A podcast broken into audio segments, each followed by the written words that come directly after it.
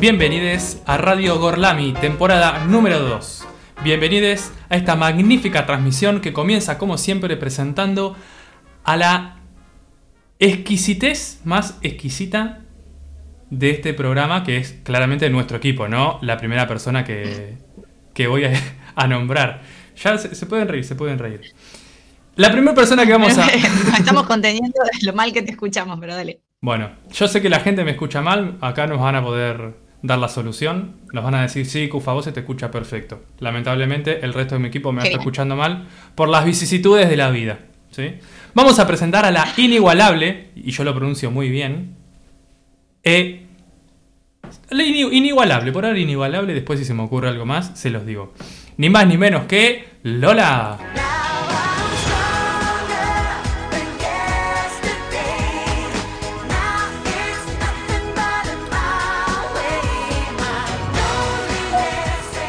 Muy buenas tardes. Bueno, muy buenas tardes a toda la gente que está del otro lado escuchándonos y a la ardillita que me acaba de presentar, según como lo escucho, pero seguro la audiencia lo escucha perfecto, así que eso nos deja muy tranquilos.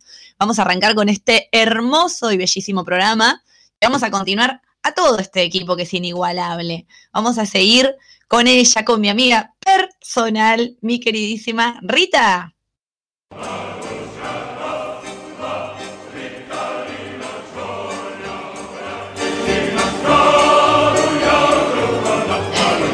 Hola, hola a todos y a todas. Acá estamos con la sonrisa radiante. De oreja a oreja, ¿verdad?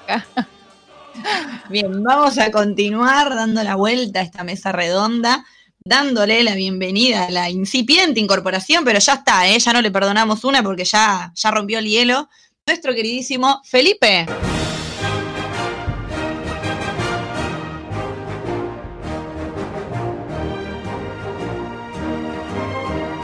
Bueno, muy buenas tardes, ¿cómo están? Saludo a esta mesa preciosa que me rodea. Y bueno, sí, es verdad, ya no soy tan nuevo, digamos, tercer capítulo.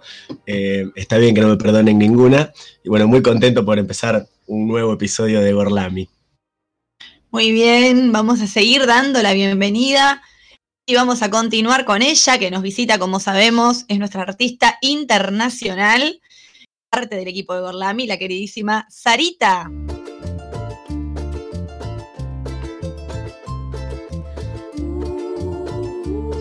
Hola, buenas a todos, ¿cómo van? Hola, ¿cómo te tratan los pagos, Sarita? Muy, bien, la verdad que muy bien, eh, con climas muy similares. ¿Sí? ¿Está la fresca? Sí, estamos frescos acá también. Bueno, no estamos tan lejos entonces, te sentimos cerca, Sari. Con el corazón caliente. Vamos a darle la bienvenida ahora a ella, que siempre está muy arriba, así que hoy no nos puede defraudar. Y además está con un super wifi, así que bienvenida a nuestra queridísima Salem. Una perra sorprendente, curvilínea y elocuente, magníficamente colosal, extravagante y animal. Bienvenidas, bienvenidos, bienvenidas. No me, no me causó tanto esta vez la cortina porque la escuché media media, entonces eso está buena. es un buen ejercicio. Hola a todos, todas mis compañeros y oyentes que tenemos eh, esta hermosa tarde, muy, muy, muy fría, pero divina. Espectacular. Además, digan si no, encontrarnos para hacer Gorlami no es siempre un buen momento. Por supuesto, dijo nadie nunca. obvio, que, sí, pero el frío que hizo hoy a la mañana en este departamento, todo bien con el wifi, pero todavía no manejamos el tema del calefactor. Así te digo, me parece que somos varios en el equipo con ese problemita. Ahora vamos a explayar. No quiero saber nada más con el frío. Pero antes vamos a darle la bienvenida a él, porque él es el cerebro, la columna vertebral, la médula espinal, el alma y el espíritu y el sonido de este programa. Bienvenido nuestro queridísimo e inigualable Nacho.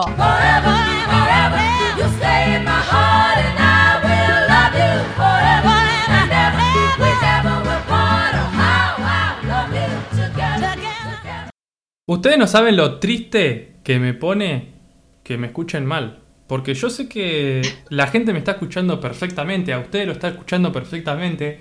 Las canciones la escuchan perfectamente, pero se ve que acá hay algo con la transmisión a través del programa que utilizamos que está fallando. En algún momento, eh, no sé, evaluaremos una modificación porque se escuche bien, porque me pone mal.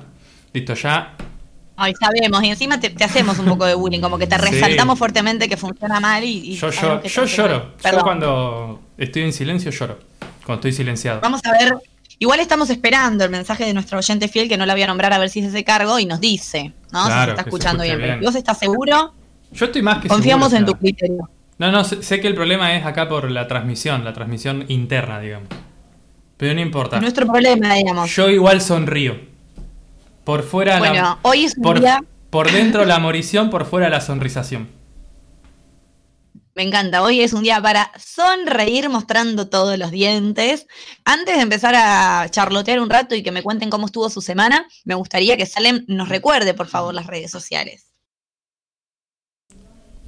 Eh, las voy a decir yo porque salen a, eh, Yo voy a ventilar acá. Acaba de decir que se fue al baño. Vos no leíste acá por nuestro chat interno. Pero. Perdón, eh, chicos. Perdón, Salem. sí, te, sí. te expuse. Horrible, la verdad. Se fue a lavar los Horrible. dientes. Uno Pero no puede hacer en medio de un programa, loco, que le piden las redes. Haz tu gracia, Salem, decí las redes.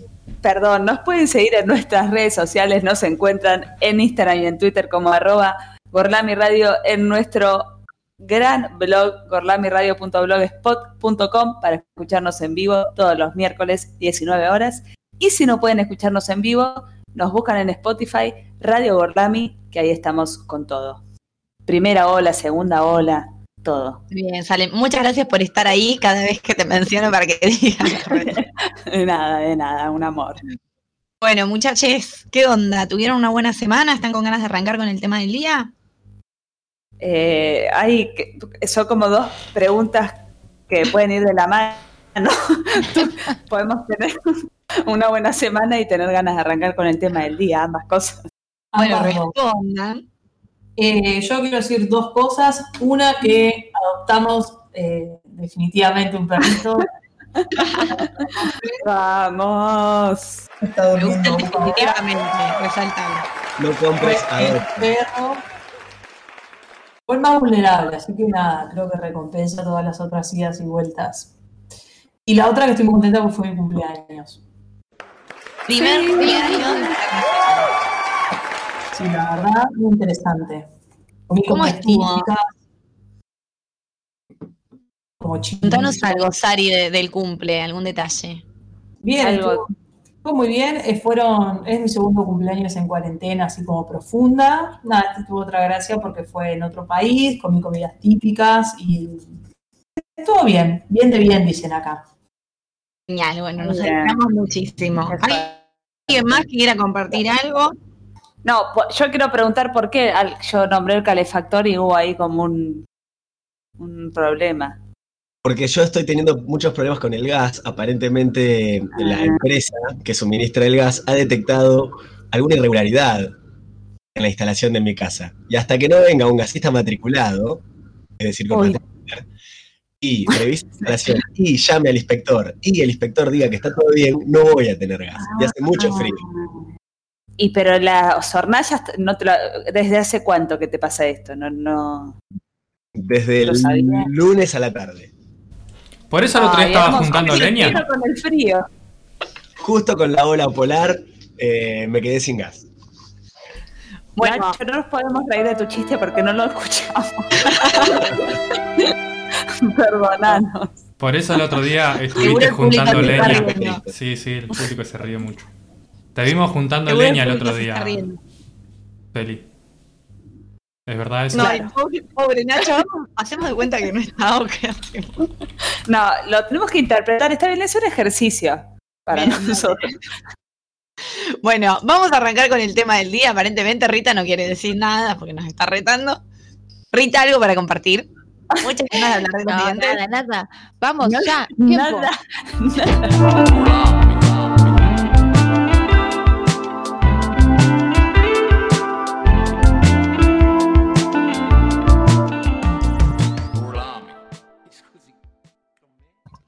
Bueno, muy bien. Como habrán visto en nuestras hermosas y bien administradas redes sociales y con esos bellos diseños que nos hace Nacho para difundir, en el día de hoy vamos a estar hablando de los dientes. Ustedes se dirán y se preguntarán qué van a hablar estos muchachos hoy de los dientes, la dentadura. En realidad, bueno, saben que acá en Corlami podemos disparar para cualquier lado con cada tema del día. Así que yo particularmente no, no voy a hacer nada muy novedoso, ¿no? Ya saben que a mí me caracterizan dos o tres cositas para profundizar. A ver si adivinan de qué puedo llegar a hablar hoy, inclusive de los dientes. La historia, Bru. No pude encontrar la relación de género con la dentadura aún. No me dio tiempo. Ni con el Yo tengo algo marxismo. Solo con la ortodoncia debe haber, seguro. Seguramente. Eh, pero sí les puedo contar un poquitito. No sé si la historia de los dientes fue muy, muy amplio, pero sí algunos hitos a lo largo de la historia relacionados a la odontología, ¿no? O los primeros estudios o abordajes sobre la dentadura. Y decirles algunos datitos curiosos de diferentes momentos de la historia. Para comenzar, eh, preguntándome, ¿no? ¿Dónde estará el inicio del primer tratamiento de, ortodoncia o de odontología, la primer carie curada o el primer adorno en un diente? Me sorprendí mucho cuando encontré que ya en la edad antigua los egipcios eh, curaban sus propias caries, es decir, había profesionales para curar las caries y armaban unas pastas en los dientes. Esto se encontró en algunos restos arqueológicos en cráneos que se encontraron dientes, muelas con caries reparadas. Muy novedoso, mucha carie, ¿no es cierto?, en el antiguo Egipto, porque, bueno, se alimentaban a base de, de pan, de alimentos muy fibrosos. Y esta primera pasta dental, escuchen cómo la realizaban, con piedra pómez, sal, pimienta, agua, uñas de buey, Mm, guacala, ¿Por qué? cáscaras de huevo y mirra. Con todo ese menjunjín te tapaban las caries. Perdón, Mirra no sé qué es mirra. Mm, La Mirra no- es, um, ¿cómo decirlo? Se usa mucho ahora en lo esotérico. Es como si fuese una especie de piedra. fuma. Ah, ok, ok. Es una sustancia resinosa, aromática con propiedades medicinales. Ay, yo no sé por qué tengo Toma. la idea de que mirra había en, el pesebre. Bueno, Sí, parece que uno de los Reyes Magos trae mirra en, en Ah. Loco. Acá traje la mirra, dijo el ¿vieron Melchor. Qué bíblica que estuve? Bien. Sí, sí, sí. Eh, bueno, entonces tenemos la primer pasta, la primer pasta para limpiarse los dientes, perdón, esa no era para tapar la carie, para lavarse los dientes con esto, este menjunjín. Qué lindo. Y el primer cepillo de dientes que se encuentra, ¿no? Dentro de estos restos, pertenecía a los chinos, ¿no? Siempre pioneros de artefactos. Ahí están. Algunas cositas que se saben de los chinos en la antigüedad con respecto eh, a la odontología. Primero que hacían, trataban el dolor de muelas con acupuntura. Interesante, me parece que se debe poder hacer en la actualidad todavía. Y eh, el primer cepillo de dientes que se encontró, o el más antiguo, que, que data, no sabemos de qué año, pero viejo, fuente créeme, porfa, es de cerdas de pelo de chancho y mango de bambú. Miedo, eh, mezclar la pasta de dientes de los egipcios con el, el diente de pelos de cerdo de, de los chinos. Me gana lavarse los dientes. Hay en el supermercado ahora unos con manguito de bambú Sí. ecológicos. Yo Sí, tengo, yo yo también tengo. tengo de esos. Bueno, hay gente que tiene. Ahí está, cerda de chancho y No, no tiene cerda de chancho, Muy tiene cerda de de plástico. Bueno, y los mayas, allá a lo lejos desde hace tiempo también, parece que trabajaban un montón sobre los dientitos, pero sobre todo en la cuestión ornamental y decorativa. Son los primeros en los que aparecen incrustaciones de piedras preciosas en América y aparentemente lo utilizaban obviamente para destacar la, rele- la relevancia o alguna posición aristocrática, ¿no es cierto?, de la persona que se ponía dientitos de oro, diferentes metales. En Europa, eh, donde aparecen los primeros padres de la medicina moderna, también eh, se habla de que se trataban los dolores, de muela sobre todo, y empiezan a eh, esterilizar las agujas, distintos materiales, cosa que era muy novedosa porque hasta el momento no se utilizaba. Y aparecen sí las primeras extracciones de dientes para calmar los dolores. Se habla de una pinza, tenía el nombre por ahí, pero que era como el ícano dental, se llama. Si lo googlean, es una pinza muy extraña. Imagínense, es una especie de forceps, ¿vieron que se utilizaban también para ayudar en los partos? Sí. ¿Alguna vez vieron? Una, una pinza, bueno. Sí. Con esa misma se extraían los dientes. Y ya en la Edad Media, esta extracción de dientes empieza a ser como un espectáculo público. Primero que lo hacían los barberos, así como te cortaban la barba, el pelo, te prolijaban un poco, te sacaban una muela. Los nenes iban corriendo y decían, vení, vení, vení, que le van a sacar el diente a Jorge. ¿Hacían eso? En la Edad Media les pintaba, ¿viste? Quemaban mujeres en la hoguera, sacaban dientes en la plaza pública, eran como muy del exhibicionismo, Todas aparentemente. cosas mucho más divertidas que la televisión de hoy en día, ¿no? Ir a ver, por ejemplo, una extracción pública. Yo me prendo, me, me cabe más que estar mirando un TikTok, pero bueno. ¿Me siguen, me escuchan bien?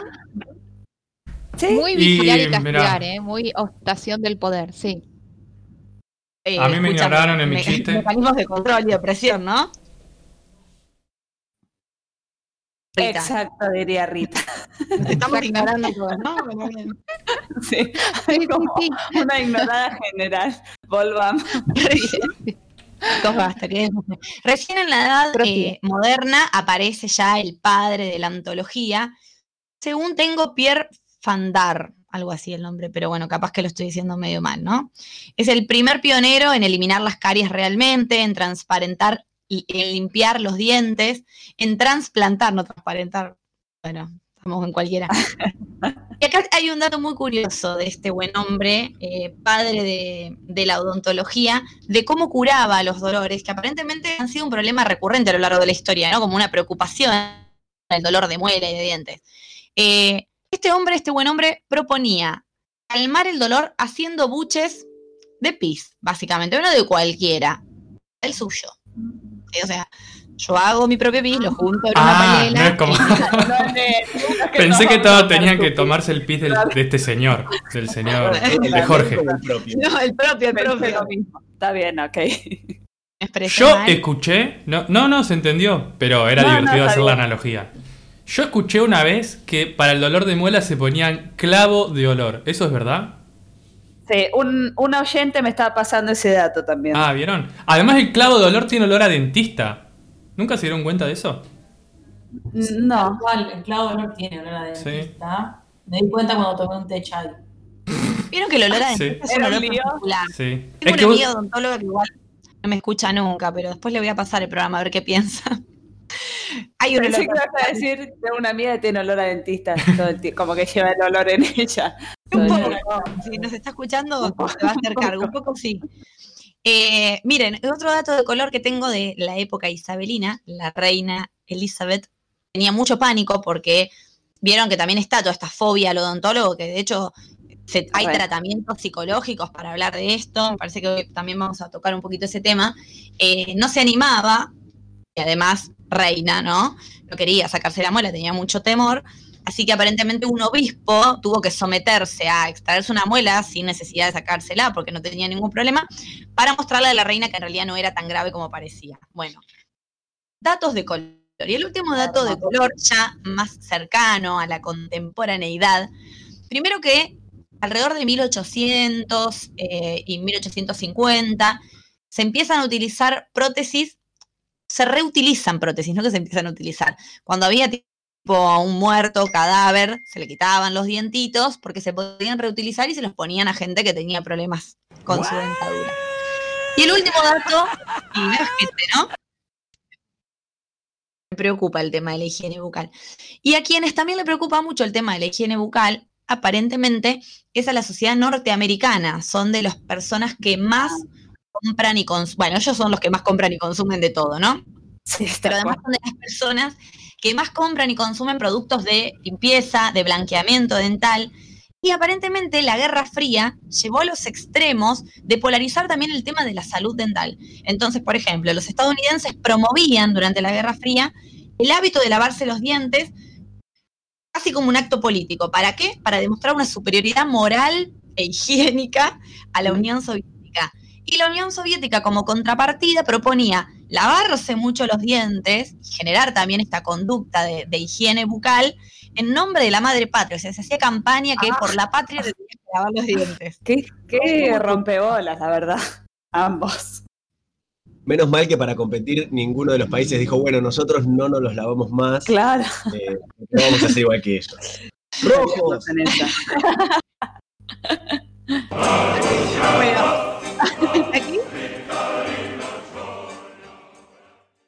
Hasta aquí llegaron mis datos de color y mi recorrido histórico sobre datitos curiosos sobre la odontología. No me voy a poner a hablar acá de cosas actuales de la odontología porque es un embole. No sé si alguno de acá tiene problemas para ir al dentista, miedo, favor. Yo, eh, yo he pasado mucha etapa de mi vida en el dentista.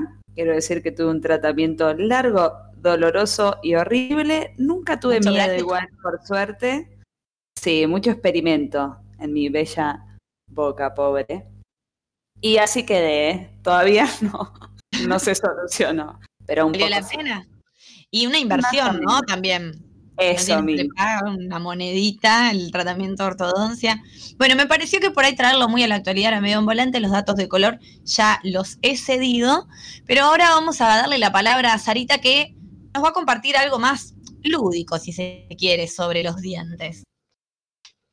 Sí, ni más ni menos que hablar al quien deberíamos todos hacerle un ritual de agradecimiento, al famoso y querido Ratón Pérez. ¡Woohoo! ¡Te quedemos, ratón! Quiero dar gracias a él porque se lo, se lo considera este personaje a un personaje muy necesario que nos ha ayudado a todos y que hasta el día de hoy sigue haciendo su gracia a sobrellevar el hecho tan traumático que es ver cómo se sale nuestro diente despegando de la encía y Ah. sangre. O sea, porque la opción es, se te sale un diente, se te despega de la encía, que hay diferentes métodos para sacar esos dientes, se cae solo, te empujas con la lengua, alguien te lo agarra, te atas un hilo a la puerta, y Piña, tu hermana. piña a tu hermana, y así, pero no deja de ser un hecho traumático, ¿no? Hay dolor, hay un desprendimiento y hay sangre. O sea, con todo eso, vino el ratón Pérez A rescatarnos. a rescatarnos. Cuenta la historia de que surge en, en España, más o menos eh, finales de- del siglo XIX, cuando hay un niño que se le cae un diente, pero no era cualquier niño. Era un niño hijo de la reina. No Y sí. ¿no? Iba a ser la reina, que también hizo que uno, un pobre ahí se saque la muela. La reina Claro, no nada. Claro, entonces como este niño nació cuando su padre ya había muerto, fue un hijo póstumo y el rey más joven de la historia, o sea, con todo ese contexto la madre dijo, necesitamos una historia para este chiquilín, porque así no sobrevive. Dos hechos traumáticos.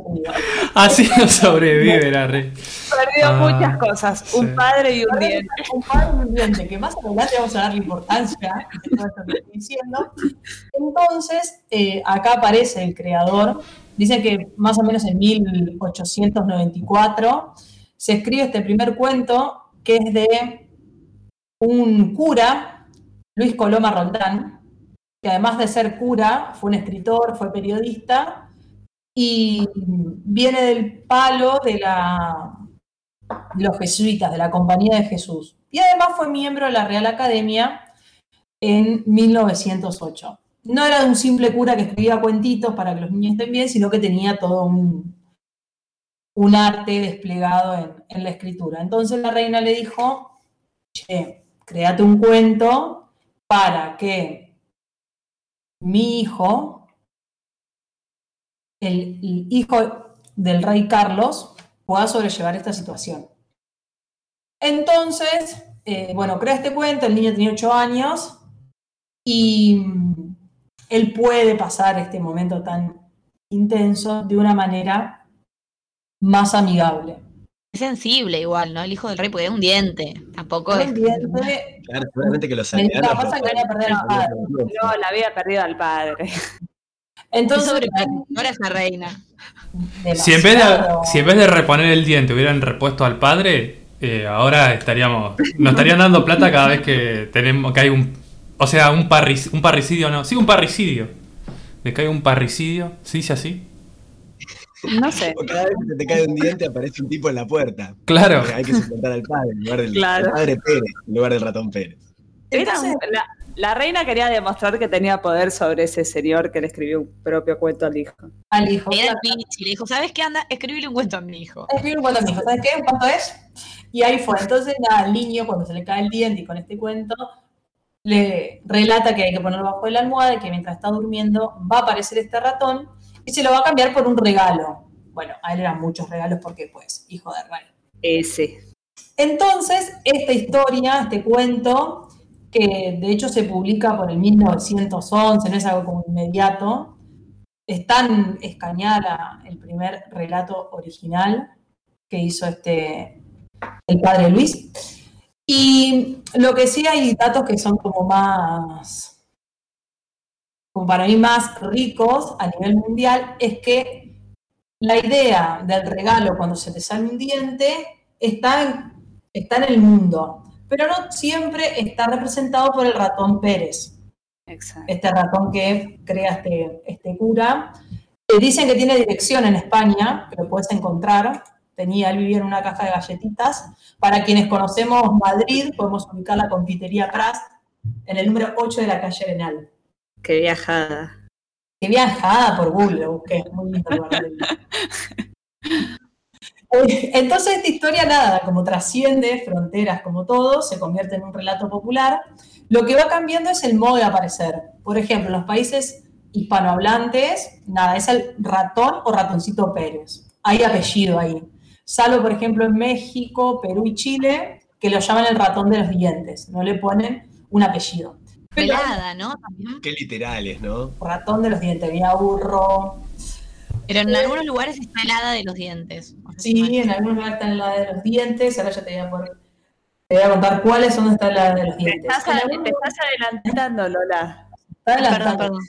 Claro, en algunos lugares también como de dentro de España les, está la, la ardillita de los dientes, Mari la del tejado, en el País, en el país Vasco, y está también del tejado la del tejado, da miedo, da miedo. Mari, la del tejado a la noche.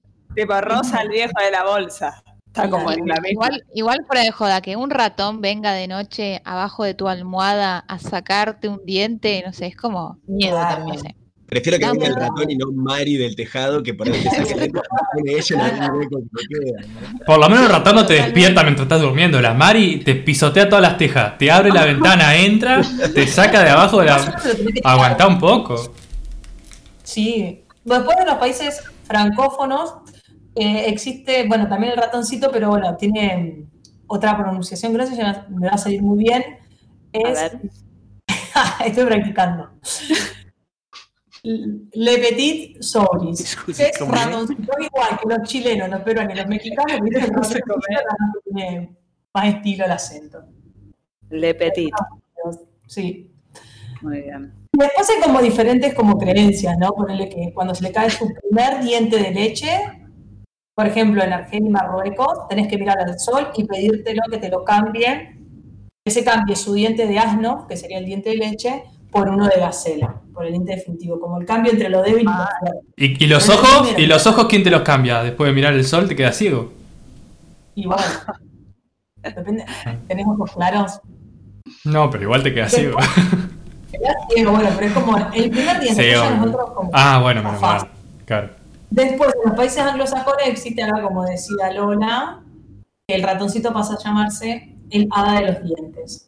Pero que el ritual sigue siendo el mismo. El, diente de leche bajo la almohada, pasa el hada, te pone algo, un regalito, y fin. Después en Italia está el hada, la pequeña hada, esta es pequeña, y bueno, el ratoncito que es el topolino.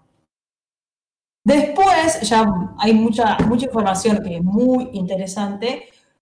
Dicen que en Noruega y en Suecia, estos países nórdicos, también tienen la imagen del hada, pero no aparece de la no- en la noche. Porque los noruegos, los suecos tienen un sueño muy ligero y prefieren que no moleste cuando duermen. Y porque además hay un montón de tiempo que es de día. Seis meses de noche que tiene. Claro, ¿no? eso, seis meses de noche, Claro, seis meses de día. Lo dejan en un vaso con agua para que pase el, el ratoncito, el hada, y venga ahí con un cambio, le cambian por una moneda. Pero Yo no me Me recuerda a la indignaba. gente que deja los dientes postizos en un vaso de agua en Eh. la luz. Yo me indignaba cuando mis amigas o amigos, que era chiquita, pintaban un arrocito para engañar al ratón. Siempre. Pero me indignaba porque era tipo, no te va a creer, ¿qué haces? Chicos, pero paren. Nosotros, o sea, yo he sufrido, pero que me arranquen el diente, o veía de que te ataban el dientito a una puerta y pegaban el portazo para arrancar. ¿Vieron el diente de leche cuando está ahí en las últimas? Ahí, ahí, gira, gira, gira. Pero lo de la puerta es un poco medieval, me parece. Se hace. Se hace, se hace. se hace. Es una escena de los tres chiflados, no se hace. No, yo lo vi, lo vi en mi familia. Sí, sí, se a. A mí me decía que coma manzana, la manzana tan dura que mordía ahí te quedaba el diente clavado. Ay, que no, Claro, eso me impresión. Se te vuelve a clavar ahí. al- Sí. Bueno, ya para ir como cerrando, me quedan ahí como cuatro lugares que para mí cierran broche de oro.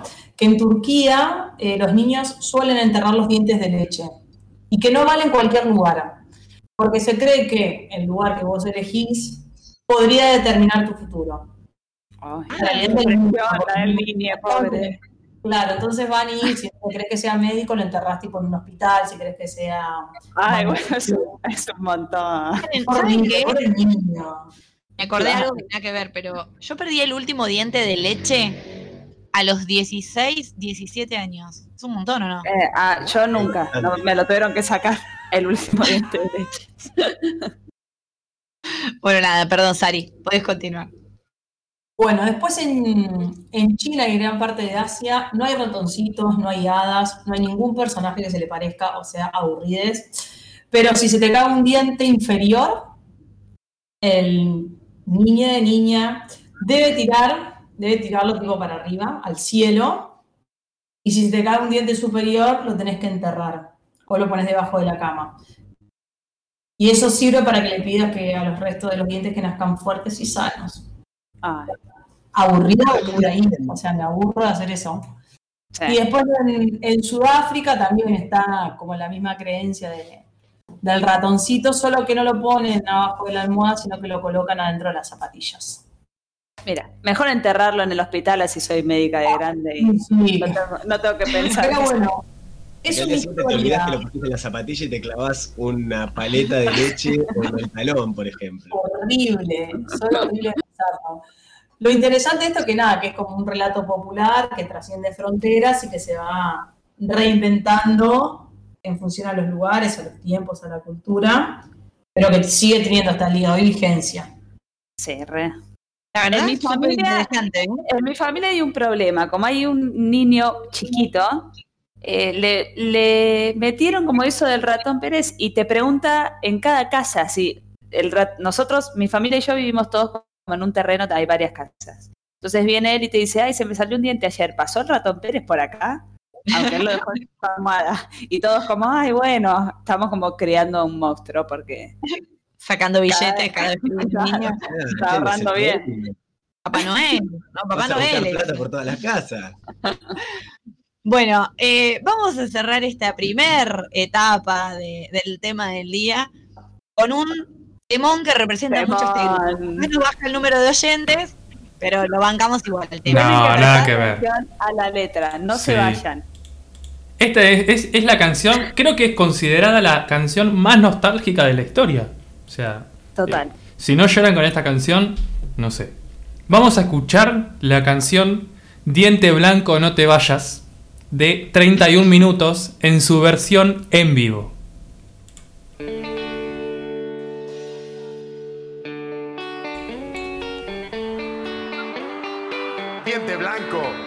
Vayas. Siempre fuiste el más blanco, el que nunca tuvo sarro. No tuviste picaduras ni una sola carie. Y ahora, sin previo aviso, te soltaste. Ya no masticas nada como antes. Llamas cuando sonreía y mascábamos pastillas. Nos comimos mil costillas, sopa y piñas con no muerdes leche nevada. Tal vez sea culpa mía, dime diente, dímelo, o diente, explícame por qué te vas ahora. Si herí tus sentimientos, perdóname, o diente.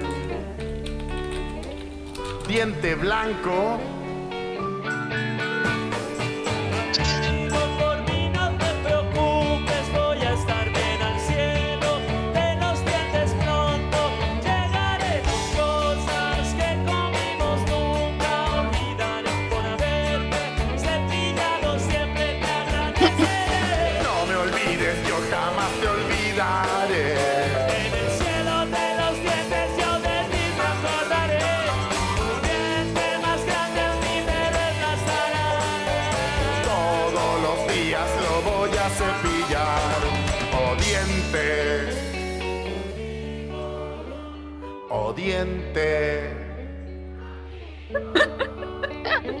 No sé si estamos en vivo.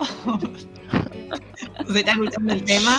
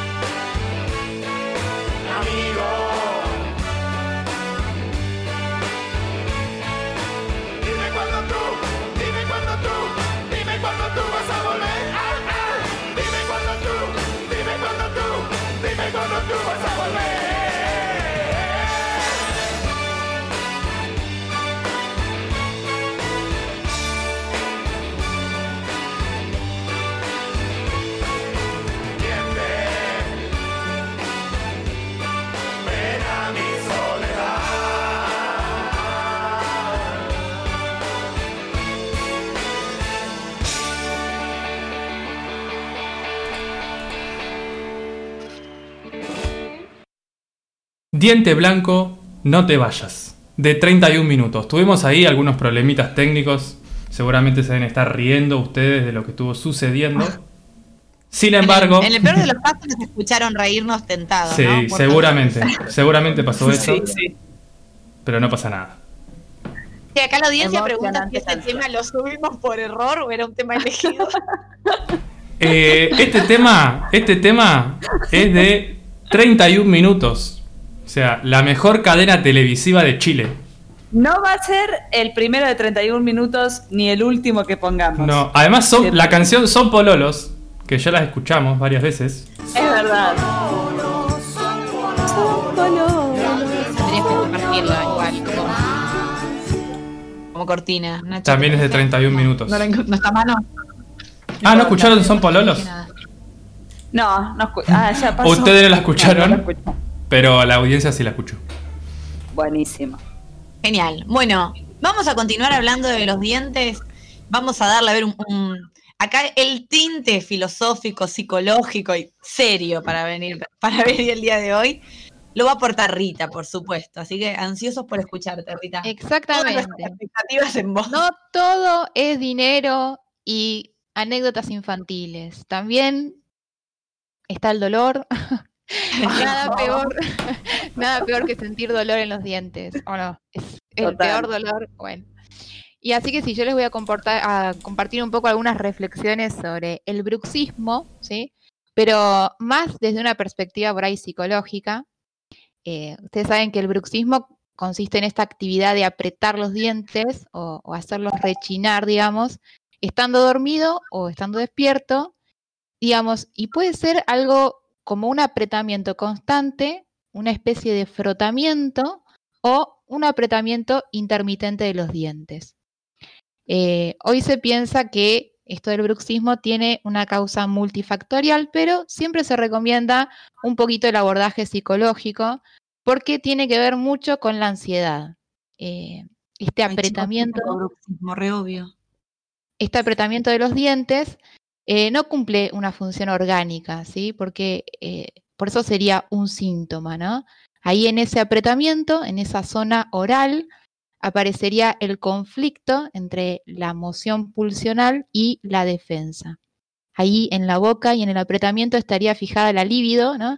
cierta energía del deseo sexual y también la defensa, porque digamos, la satisfacción de esa libido o bien es algo prohibido o bien es algo que, digamos, para el yo le resultaría eh, imposible de tolerar. A veces lo que pasa es que eh, por ahí se está eh, trasladando el conflicto a otro estrato psíquico que también genera dolor en la persona. Por ejemplo, ¿no? No se puede pegar porque la cultura no lo permite, pero se chocan los dientes para expresar la tensión contenida. Y obviamente que cada persona, si se va a analizar, va a poder encontrar sus propios conflictos vinculados a este apretamiento eh, y no se puede generalizar, pero eh, se puede hablar de, del bruxismo como un fenómeno que está muy relacionado a la oralidad. Eh, la boca entonces es esa zona de intercambio con la madre y con su función en la crianza. En la lactancia se da todo ese entrelazamiento pulsional entre el bebé que pide alimento la pulsión del bebé y la madre, que también pone en juego una pulsión que pide, digamos, al bebé que se deje amamantar. Bueno, todo esto es terreno de, toda la estructuración psíquica, ¿no?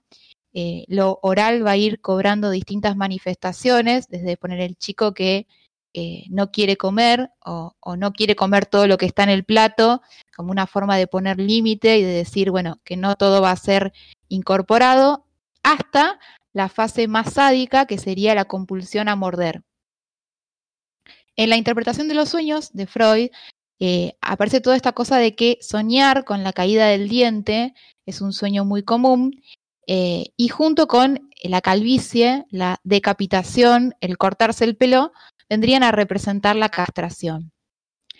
Eh, digamos, lo oral incluye al pecho, ¿no? Y su pérdida, ¿no? Es como un objeto que puede el pecho, ¿no? Que puede presentarse y que puede ausentarse.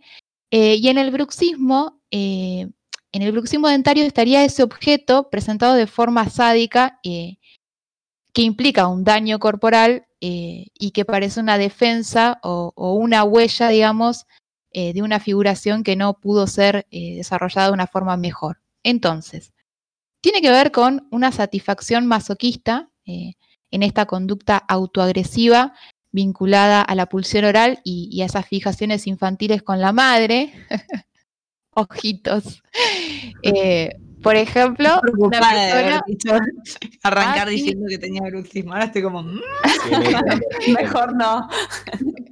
Por ejemplo, una, pero puede ser por muchas causas. Eh, lo más probable es algo oral, ¿no? Por ejemplo, una persona que no quiere tragar, entonces aprieta. O. Okay. Una persona. esperen, es un tema serio, chicos. El bruxismo sí, genera mucho dolor. O eh, una persona que eh, no quiere permanecer del todo dormida. Entonces está esta cosa como de los chicos, ¿no? que no se quieren dormir. Y porque puede venirte la, la Mari del techo. Un cagazo. Sí, está todo relacionado. Pero ahí aparece la cuestión materna. También puede tener que ver con la fantasía de otro orden que no sea fantasía oral, por ejemplo, la cuestión del Edipo y la castración, eh, que, pero está, eso resalta más el afecto del odio, ¿no? Por ejemplo, si durante el día eh, te cruzaste con personas eh, muy poderosas o omnipotentes, y tenés esta, esta cuestión con el, con el complejo Edipo, de noche por ahí apretás los dientes. Eso como sería hablando en criollo como las ganas de mandar a la mierda que tenés al mundo y no lo haces. Dice, dice Freud la gana de matar, morder o castrar a un otro todopoderoso, sería. Uf, tiene sentido. Castrarlo con los dientes, perdón. Lo castras con los dientes. Pueden ser también fantasías vinculadas a la vida y a la muerte y a lo fetal, o también eh, fantasías eh, vinculadas eh, al autoerotismo y a la masturbación también, porque es una forma de encontrar en el propio cuerpo la satisfacción de una pulsión. y es muy interesante para mí todo el tema del, del, bruxismo porque desde lo simbólico, ¿no? Es como algo que pasa doblemente inconsciente, porque digamos, la persona no se da cuenta que cuál es la razón eh, inconsciente por la cual aprieta los dientes y a su vez lo hace generalmente durante el sueño, hay como una doble inconsciencia. Eh, y, no, y no se entera, digamos, hasta que siente el dolor físico o hasta que va al odontólogo que le dice que tiene, por ejemplo, un desgaste dentario eh, muy avanzado. Así que nada, si te duelen mucho los dientes, eh, hay que ver qué está pasando con mamá y hay que, hay que ir al psicólogo porque se te pueden caer los dientes, ahí. puedes estar Viene por castrado. ese lado, claro. No, pero yo tengo mi placa correspondiente. Sari, vos también, ¿no? ¿Sos del team? Placa. Ah, mirá cómo la mandó al frente. Yo tengo así. contanos. No quiso quedar sola con todo el trauma. de bruxismo. Pero es muy común el bruxismo, casi Sí, todo el mundo sí. tiene y aprieta o frota los dientes sin darse Yo cuenta. tengo una amiga con bruxismo, eh, eh, se puede decir. Sí, somos sí. bruxismo. No, horrible, te Ay, mal también. Yo tengo una amiga. Tengo- Cu- Dolor de cuello, de cara. eh, Es, es complicado. Y además, fíjate, eh, yo que de los problemas, puedo hablar de, de todos, de- del bruxismo para abajo, eh, todo el descuajeringue que se te puede generar. Digo, hay una disputa en el ámbito médico entre, por ejemplo, una escoliosis puede inclusive ser causada por también o estar potenciada por un desbarajuste en la mandíbula, porque morder mal ese es como un desequilibrio que te tuerce los hombros, que te tuerce la espalda, que te rota la cadera, que te pone un pie más arriba. Y otra área de la medicina dice no, que en realidad tiene que ver con la pisada, que si pisas más, te la cadera, Sí, etc. sí, a En ver, realidad es a ver, equilibrio. pero lógico, pero el bruxismo tiene una causa eh, fisiopatológica y una causa fisiológica, como vos decís, desde a veces la, la misma acomodación de los dientes y también está la otra cuestión que sería Esta, esta cuestión la, que, psicológica. la persona que muerde por ansiedad, que son Claro. digamos, cosas distintas. No, no, pero que inclusive digo, morder por ansiedad y, y- y por cruzarte gente todopoderosa en el día que la odias durante la noche, te puede generar no solo este problema del bruxismo, te puede desencadenar en, to- en todos estos problemas de salud a lo largo del cuerpo. Hay que Claro, porque tratarlo. Ese bruxismo no se va a sanar con unas plantillas o con una placa antibruxismo. Sino esto- castrando gente. Con los. Claro. con los- con Es los el, un paliativo, Bueno, digamos. Y, y agarrándome esto que dice Rita del inconsciente y, y por qué puede ser también eh, una, una razón del bruxismo, voy a hablarles de los sueños eh, y los dientes en relación a lo que soñamos. Yo estuve leyendo bastantes cosas y esto que dice Rita de Freud y de que la castración en cuanto a la pérdida del diente, lo leí y ahí está el lado machista para vos, Lola, en esta, en la historia, que eh, se relacionaba la pérdida del diente en el hombre como una pérdida de su virilidad, castración o pérdida de su potencia sexual, y en la mujer la falta de pareja sentimental, eh, como de baja vida sexual o de que no puede tener hijos. Así se re- relacionaban eh, la el sueño de perder un diente en la mujer. Perdón, en la, en la antigüedad, en la antigüedad cualquiera, en los varones, ¿qué, sim- qué simbolizaría? La pérdida de la, como de la virilidad o la castración. Claro, y en la mujer la incompletud por no tener pareja o hijos. Exacto. Pero bueno, me vine a lo más actual, a unas fuentes que defienden mi estilo de vida, que es la fuente Créeme Porfa, y salí de ese, de ese lugar en el cual significaba eso, y estuve buscando un poco más sobre este significado de soñar con dientes y todo lo que tenga que ver, sea bueno o malo, sueños lindos, pesadillas. Y así como en la vida real, los dientes eh, para la mayoría de las personas eh, tienen que ver mucho con lo estético, ¿sí? Representarían algo más como una fuerza interior, como la propia seguridad de las personas, como que los dientes demuestran eso, a través de los dientes nosotros un poco como que nos planteamos esta seguridad, esta fuerza interior, y entonces nuestra capacidad de esforzarnos frente a distintas situaciones. Eh, los psicólogos, psicólogas eh, de los cuales estuve leyendo que hablan de, la interpretación de los sueños, eh, dicen que la mayoría de los sueños que son pérdida de dientes o con eh, algo que tenga en relación a los dientes, siempre tiene que siempre es tu inconsciente alertándote sobre alguna situación en tu vida que está interfiriendo tu seguridad eh, o tu, tu, manera de encarar eh, alguna situación específica. Perdón si me soy como muy, doy mucha vuelta, pero me interesó mucho cuando lo leí, estaba buenísimo, pero soy yo. Entonces, No, está espectacular. Es que me parece también que esto de encontrarse frente a la vida sin dientes, el, el temor que mayor se expone es el de la fragilidad, ¿no? Por eso también ta- esta asociación directa a la inseguridad de uno La mismo. sí, totalmente. O sea, todo lo que tiene que ver con eh, la autoestima y, y la relación de cómo nos, cómo encaramos desde ahí. Entonces ahora les voy a contar un poco distintas situaciones que pueden pasar en los sueños y lo que significaría.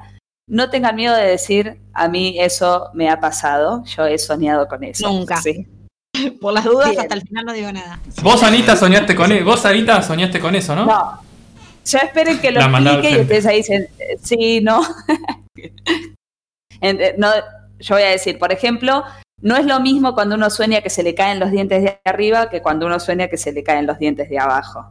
Entonces, ustedes no me digan, ah, sí, yo soñé con eso. Esperen que les explique el por qué y ahí ven si se arriesgan o no Dale. a decirlo.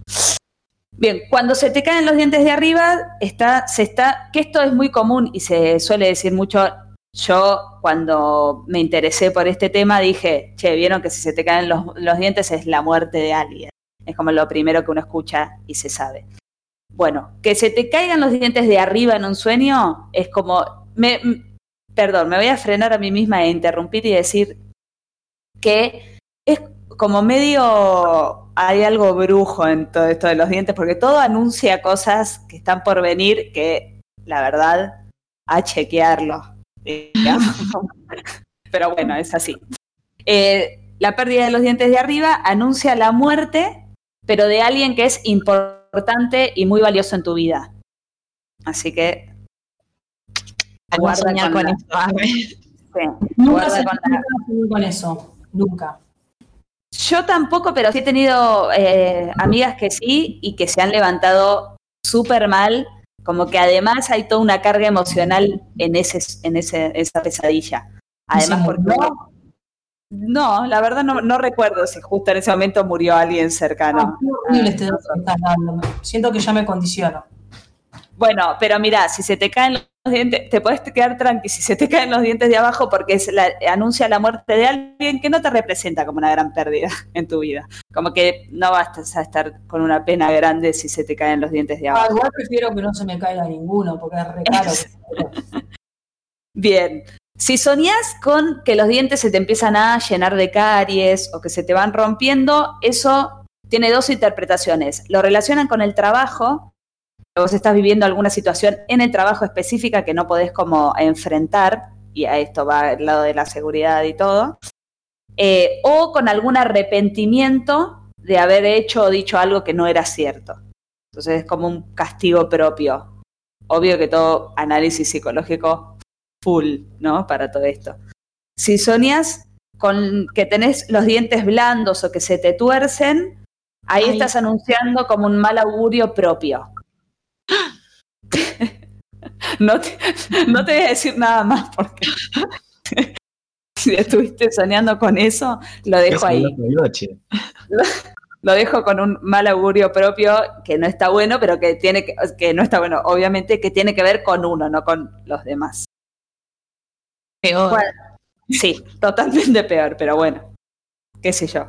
Cuando soñás con que tenés los dientes sucios, pero con comida, alguna verdura ahí en el medio del diente o carnes, eh, quiere decir como que va, que en el camino, en, algo que estés haciendo, va a haber muchas trabas. Eso, bueno, es como un poco, tiene como una cierta, entre comillas, lógica, en el que hay trabas en los dientes, trabas en tu camino. Sí. Eso es que te dormiste con un pedazo de asado entre las muelas, que no te cepillaste los dientes. y- y no Y pudiste está, dormir. está ahí molestándote. Eh, después, si soñás con dientes de oro o de, o de marfil, dientes pro, en este caso, vamos para el otro lado, eso es un buen augurio, porque como que anuncia riqueza, dinero, bla, bla, bla, la buena suerte, ese lado. Te- así que mejor soñar con oro y no con Sí. carne en tus dientes. Eh, Pero si soñás con que tus dientes o, u otros dientes eh, son de materiales como madera, cristal, como un material un poco más débil, Qué fácil pobre. de romper, ahí ya no. Es, siempre la muerte aparece, tiene todo el mal augurio y como que anuncia una muerte violenta. No importa si, te va- si es de alguien cercano, lejano, anuncia muerte violenta. Eh, después, si soñás con que vos perdés los dientes pero que te vuelven a salir, ahí estás soñando como que eh, las cosas que estás pasando que te traen problemas se van a solucionar, van a tener como un arreglo. Por eso digo que es medio eh, eh, como adivinación un poco el tema de, lo- de los sueños con los dientes. sí, tiene como su lado mágico. Después, el llevar una dentadura postiza di- dice que vas a ser víctima de un engaño, así que estén atentos. Bastante literal esa interpretación, ¿no? Sí, sí. Falso. Tiene, tiene su lado eh, lógico dentro de todo lo que decís. "What?". Eh, si vas al dentista y este dentista es el que te arranca un diente, eh, ahí es que está, vas a tener malas noticias o que vas a tener muchos problemas con gente que te llevas mal, con tus enemigos. Ujú. Si vos mismo te arrancas el diente y medio como que jugueteas ahí con la lengua y el lugarcito del diente que quedó libre, ¿Qué mezcla de jugueteo? Jugueteás con la lengua. bueno, pero a ver si con el agujerito que te quedó. Quise, hacer- quise no hacerlo sexual y dije agujerito. Pero bueno, no, no se puede. ¿Qué va a ser? Ok, si jugueteas con la lengua en el agujerito, ¿qué pasa? Vas a estar eh, metido en negocios fraudulentos y turbios. Así que tenés que salir de ahí. Como que si vos te estás metiendo en algo, va a venir algo turbio. Sí, así que sal del agujerito. Saca tu lengua de ahí. Sácala. Es como un poco así el mensaje. Y acá, y para cerrar, vamos a ir a sueños que tengan que ver con dientes no humanos. En este caso pueden ser dientes de perro. Como el perro es lo mejor que le pudo pasar a esta humanidad. Eh, si soñás con dientes de perros, es, eso sí, es, es buena suerte, buen augurio, porque simboliza como la amistad, sinceridad, entonces va por ese lado. Y eh, si soñás con dientes de león o algún felino parecido, eh, ahí es autocontrol, eh, fuerza física, inteligencia, como que hay un una seguridad y que vas a conseguir como lo que te propongas. Es decir, que todo lo que tenga que ver con sueños, por ejemplo, soñás que tenés una dentadura hermosa, es, uy, estás en tu mejor momento, qué hermoso. Si soñás que tu dentadura está para atrás, caries, se te cae, todo Ay, mal, inseguro, Cosa que, que nunca nos pasa. que no nos pasa. Y ahí la historia de los sueños y los dientes. Presten más atención ahora cuando sueñen con algo de esto. Me parece que Por hoy a las la noche voy a soñar con dientes. Miedo, Y, ¿no? me- sí, un poco de miedo. ¿Sabes que yo había, había escuchado que había toda una, una rama de, de estudios psicológicos sobre los dientes que decía, por ejemplo, según cómo tengas los dientes acomodados, también decía algo sobre tu carácter. Por ejemplo, las paletitas, eh, las dos de adelante, una es la mamá y otro es el papá. Pues, si tenés a piña adentro, Con razón Luis Miguel tiene las paletas separadas. si tenés separadas, bueno, Con razón, mamá y papá. al príncipe se le cayó un diente. No Claro. tenía el padre. si lo tenés apiñado uno todo, encima del ¿no? otro.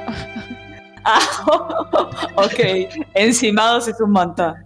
Es un montón. Sí, sí, sí. Bueno, si hablamos de dientes que están separados por, por una grieta, vamos a ver si representan o no a los padres, ¿no? Una paleta mamá, otra paleta papá. Eh, esto se llama diastema. Y como dijeron, sí, lo tiene Luis Miguel, eh, entre otras personalidades. Madonna, es ¿no? una Ah, Madonna también, sí. Joseph Mengele, por ejemplo, ¿no? Eh, pero esto se llama, bueno, diastema y es una problemática bucodental que afecta a muchas personas. Esto a veces se corrige solo, se corrige con ortodoncia o no se corrige, sino que hay personas que se lo hacen a propósito. La gente está muy idiota. Y hay de todo. ¿Por qué una persona se haría una franja entre paleta y paleta? Bueno, aparentemente eh, se cree que muchos distinguen en este rasgo un tinte juvenil. Y las personas que se quieren quitar años a veces van a algún odontólogo especialista en este tipo de intervenciones para que le separen un poquito las paletas y quedar más jóvenes. No sé qué opinan ustedes, si cuando empiezan a notar que envejecen al espejo piensan en hacerse una diastema.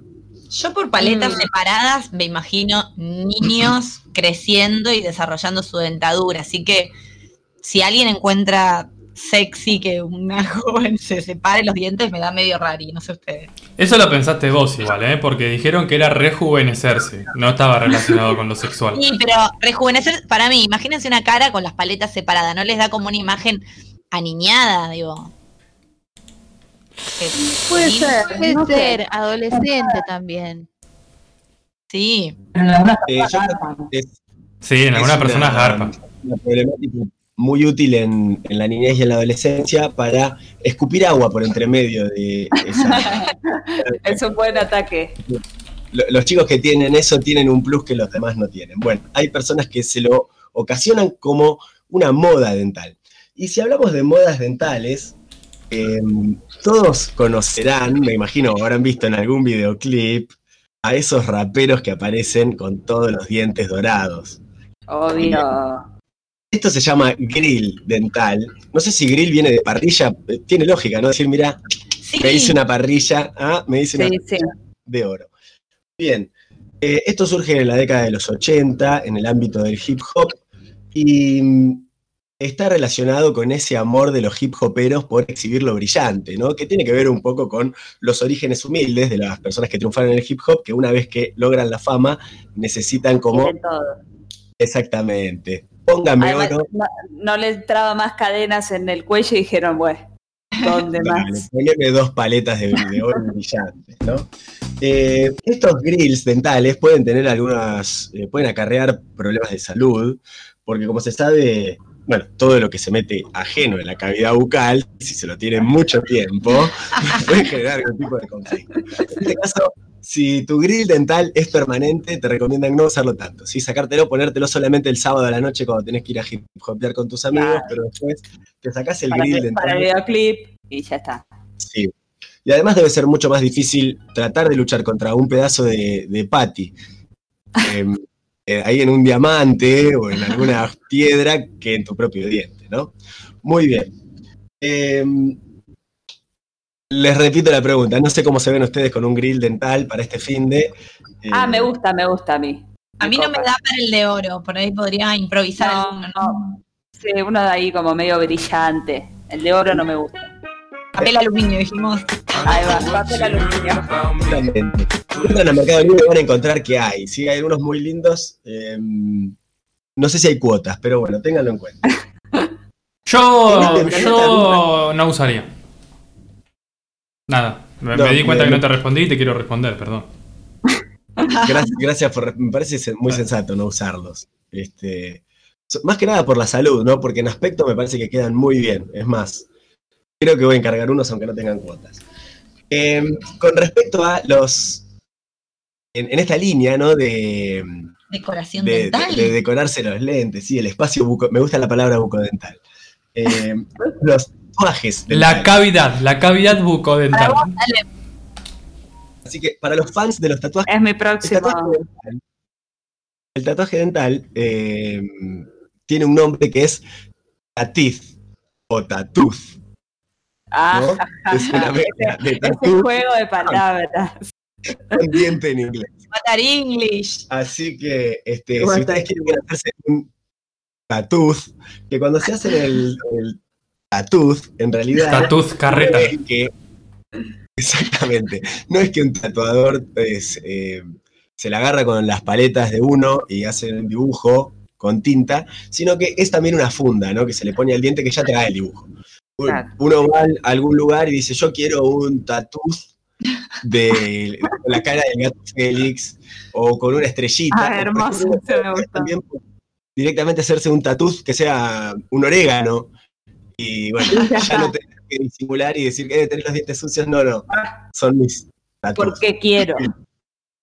Eh, así como hay tatuajes de los dientes, también tenemos piercings, ¿no? En esta, esta Se, te gama. de- se te ríe todo el ¿Cómo, eh? tiempo.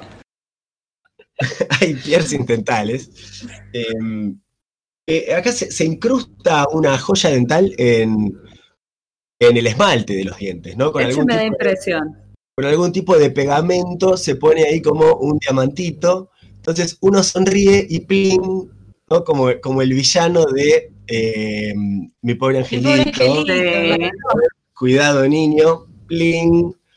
Eh, y bueno, el, el diente brilla, ¿no? Eh, estaría bueno que, digo, para las personas que implantan estos piercing dentales, que piensen también en la posibilidad de inventar algún adminículo que uno pueda llevar en el bolsillo y cuando sonríe y tu diente brilla, haga también. Eh, Sí, totalmente. Porque yo creo que eso es lo que compra uno, ¿no? Cuando ve una imagen Sol- así solo no, no, no es nada. No, no tiene tanto, no tiene tanto lujo, No. ¿no? Sin el sonido. Eh, muy bien, tengo uno muy interesante que puede que les guste. A mí mucho no me gusta porque me pusieron aparatos a los 11 años y me los sacaron a los 17. Así que. Una adolescencia De los niños. Tan chiquito, te- qué mal tu dentista, porque no debería de chiquito ponerte. eh, bueno, era el mismo dentista que el tipo se vanagloriaba de haber hecho la dentadura de Mariana Fabiani. No sé Ah. por qué me agarró de tan chiquito, ¿no? Pero mm, en algunos países, como por ejemplo Tailandia, eh, o lugares por el estilo, aparentemente las personas que alcanzan a ponerse aparatos, ¿no? Ortodoncia, brackets, es gente muy adinerada.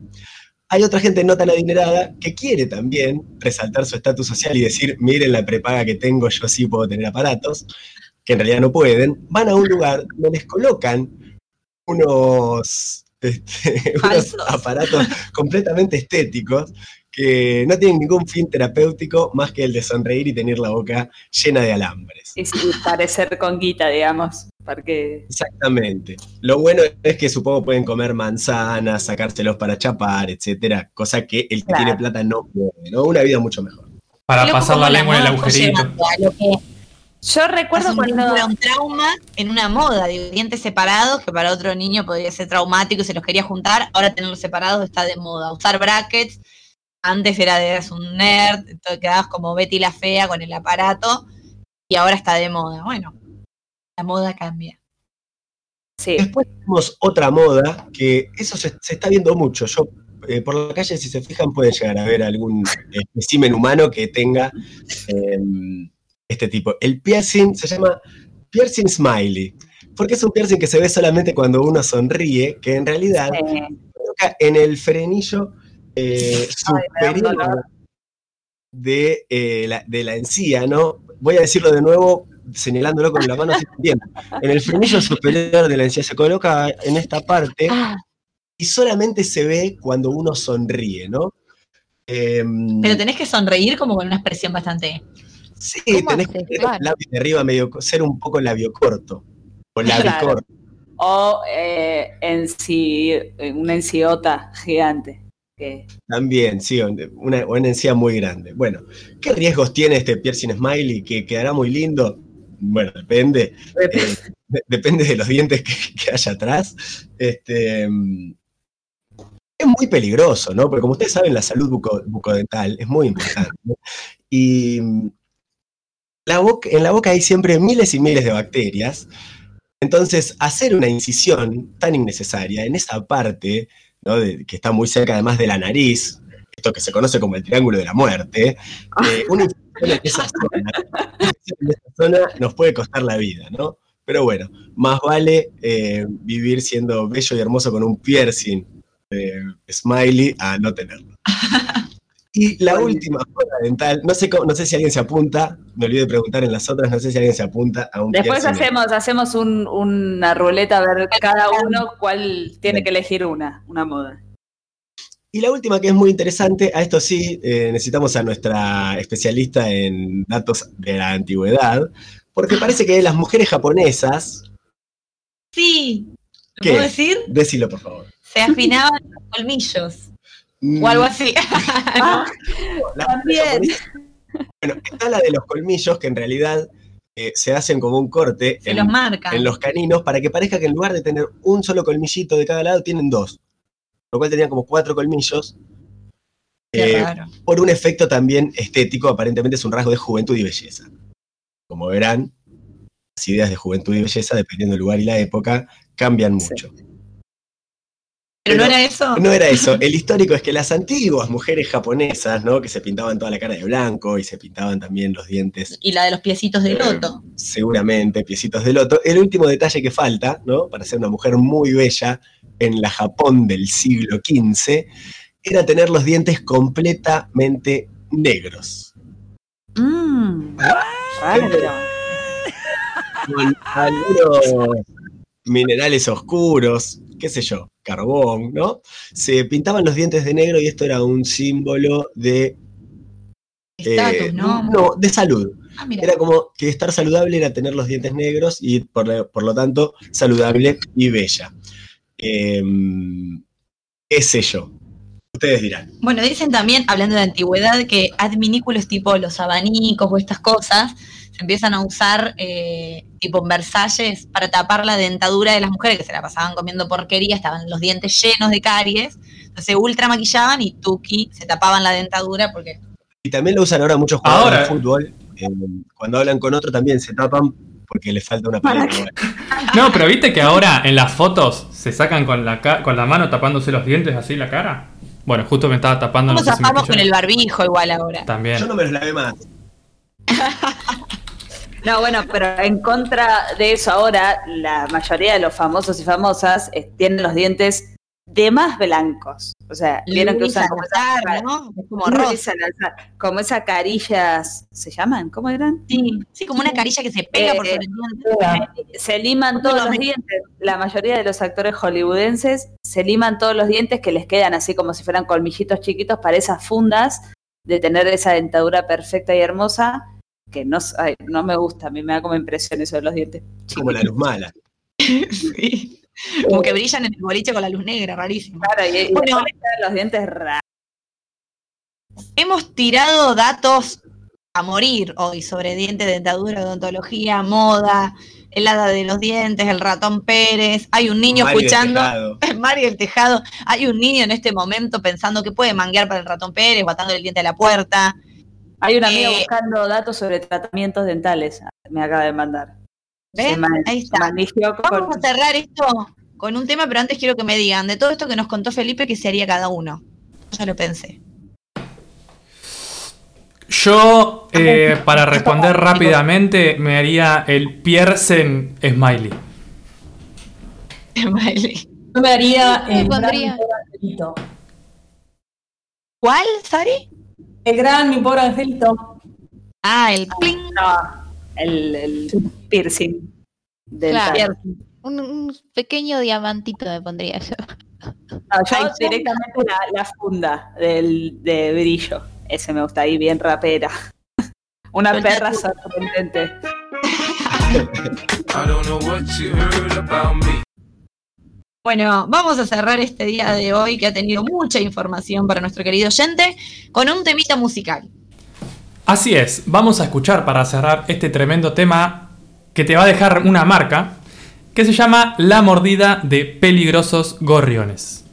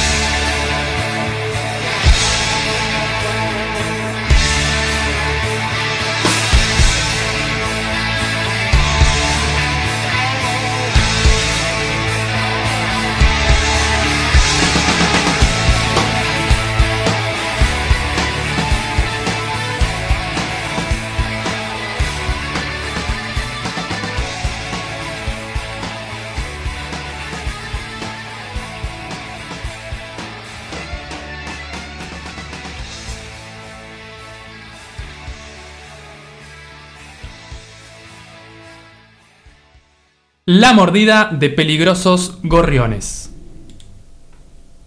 Muy bien, y después de escuchar este tema, hoy sí que tuvimos tema para todos los, para todos los gustos, ¿no? La, la banda sonora del día de hoy fue bastante amplia.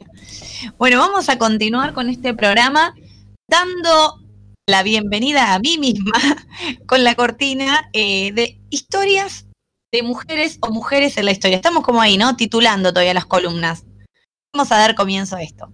Hablar de las mujeres en la ciencia.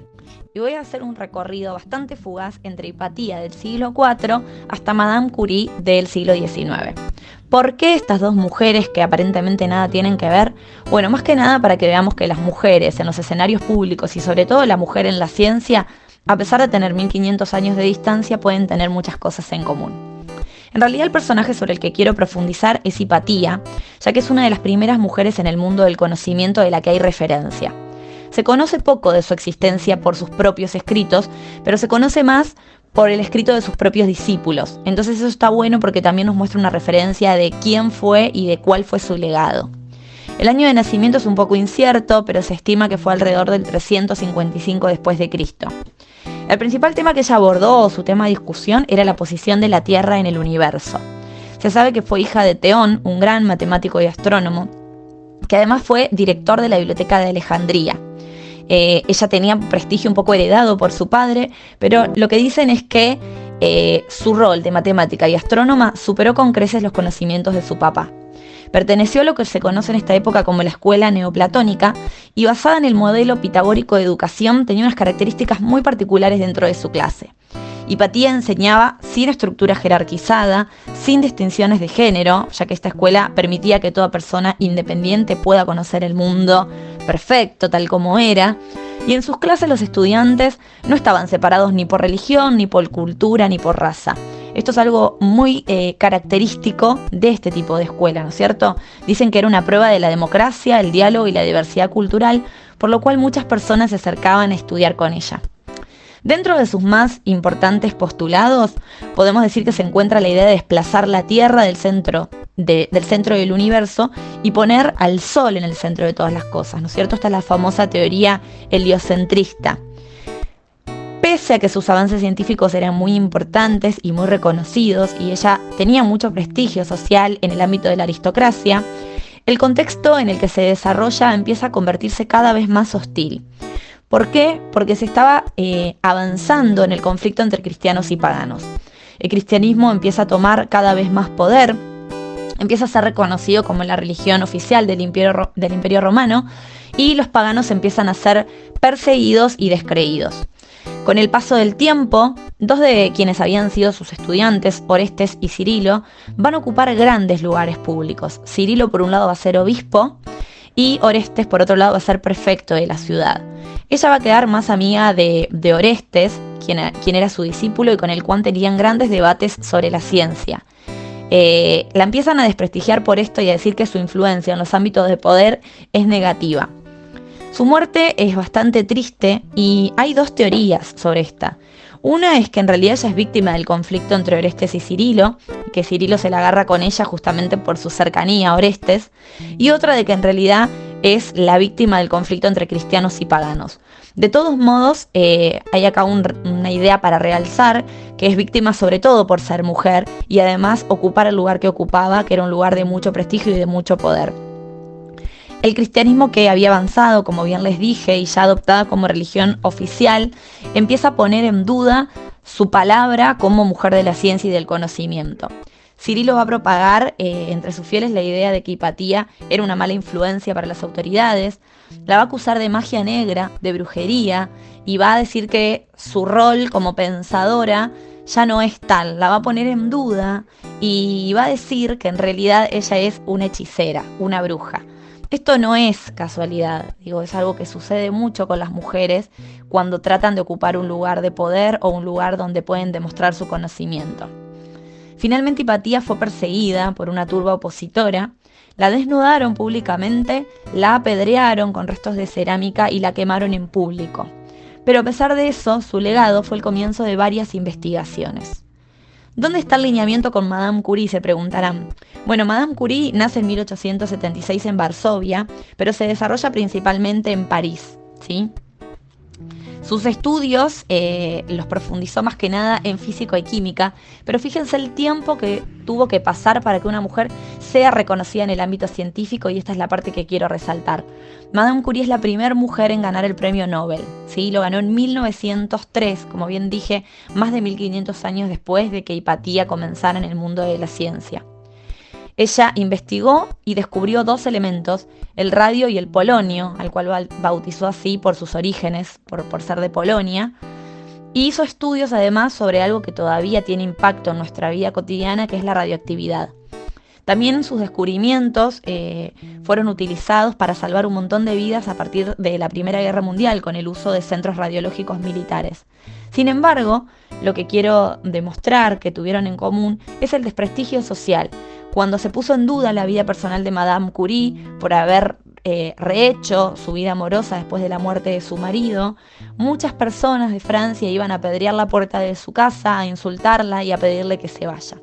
Las mujeres siempre tuvimos que estar dando cuenta de nuestros conocimientos por sobre el de los varones, con mucho más esfuerzo, con mucho más ahínco y haciendo valer aún más nuestra palabra.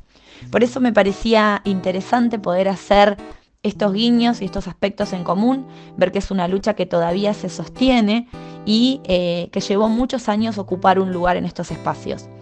Voy a cerrar con una frase de Hipatía que me parece que, que viene a cuento y que dice lo siguiente. Defiende tu derecho a pensar, porque incluso pensar de manera errónea es mejor que no hacerlo. Hoy les voy a hablar de las mujeres. Muchas gracias. Ganas de hacerla de nuevo. Ah, sí. bueno, muchas gracias Lola por tu intervención. Siempre nos refrescás y nos ilustrás y nos pones un poco eh, en sintonía con las cosas que nos estuvimos perdiendo de la historia. Y ahora vamos a escuchar de Liliana Felipe la canción Curucucha.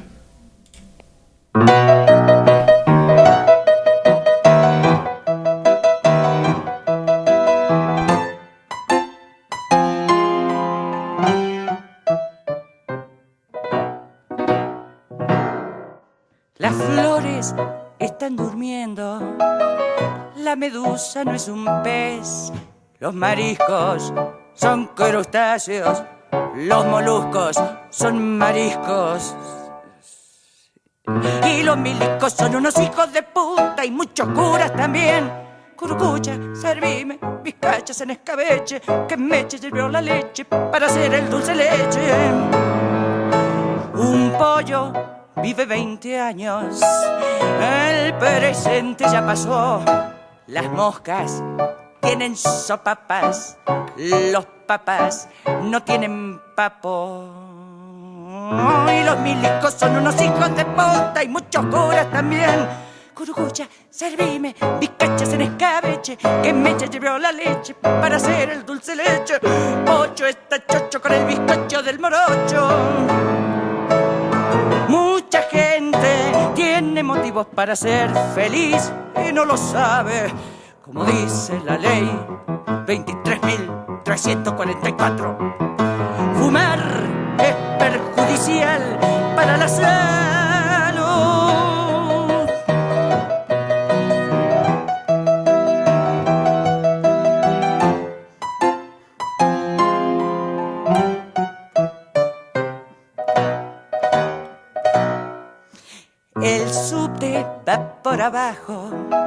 El chorizo no es jamón, el iceberg no solo es punta, la punta no solo es iceberg. Sacamos a De la Rúa, ya se fue Rodríguez con Menem todo fue trucho, y Dualde no da pa' mucho. Y los milicos son unos hijos de puta y muchos curas también. Curucucha, servime, bizcachas en escabeche, que me llevó la leche para hacer el dulce leche. Y pocho está chocho con el bizcocho del morocho. Escucha, marucha, la pocha y la panocha siempre es poca, nunca es mucha. Mucha gente tiene motivos para ser feliz y no lo sabe, como dice la ley 23.344. Fumar es perjudicial para la salud. Salud. Salud. Curucucha de Liliana Felipe. Muy bien, y después de escuchar este temón, vamos a dar comienzo, vamos a retomar en esta segunda temporada, en esta segunda ola de Gorlami, con esta sección que la teníamos todavía ahí, en las gateras. Hoy va a salir para el público que la está pidiendo y no la puedo pronunciar. ¿Se sigue nombrando en la cortina? Obvio que se nombra. Yo tengo pendiente. Perfecto, Yo te entonces- tengo en cuenta vos. Vamos con la columna de Nacho que se llama. Ay, no se escucha. Ay, no se escucha. ¿Querés que lo diga?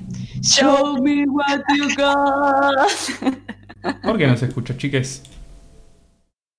Yo no voy a, yo no voy a empezar sin mi columna, ¿eh? No, él hizo esta, esta columna solo para poner este audio. O sea, si no sale. Ah, ya sé por qué no se escucha. Porque tenía el volumen bajito, amigo. Vamos de ¿Querés que te presente de nuevo? Aquí no pasó nada. Aquí no ha pasado Bueno, nada. entonces vamos a dar comienzo para finalizar este programa ya con una columna muy aclamada por el público que retoman esta segunda temporada de segunda ola de Gorlami. La columna que se llama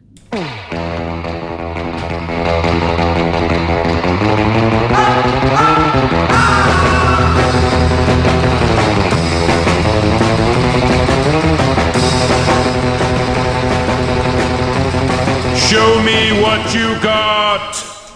Show me what you got. Espectacular, chicos. Me encanta mi cortina nueva.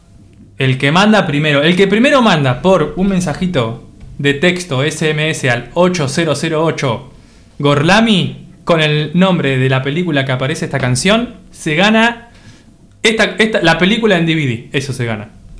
De Lola. Lola se los va a dar. Alto premio. Alto premio, sí. Bueno, voy a intentar remarla yo solo a esta columna porque si mis compañeros me escuchan medio medio, no van a poder intervenir mucho. Espero que me ayuden. Vamos bien, ¿eh? Va queriendo. Perfecto, buenísimo. Bueno, en esta, ocas- en esta ocasión súper especial de la primera columna Show Me What You Got del 2021, les voy a hablar de una película sin igual, única en su género, mires por donde la mires. Y voy a hablar un poco de esa película y voy a hablar también de el fenómeno que se generó alrededor. La película se trata ni más ni menos que The Room. ¿La conocen? La película The Room.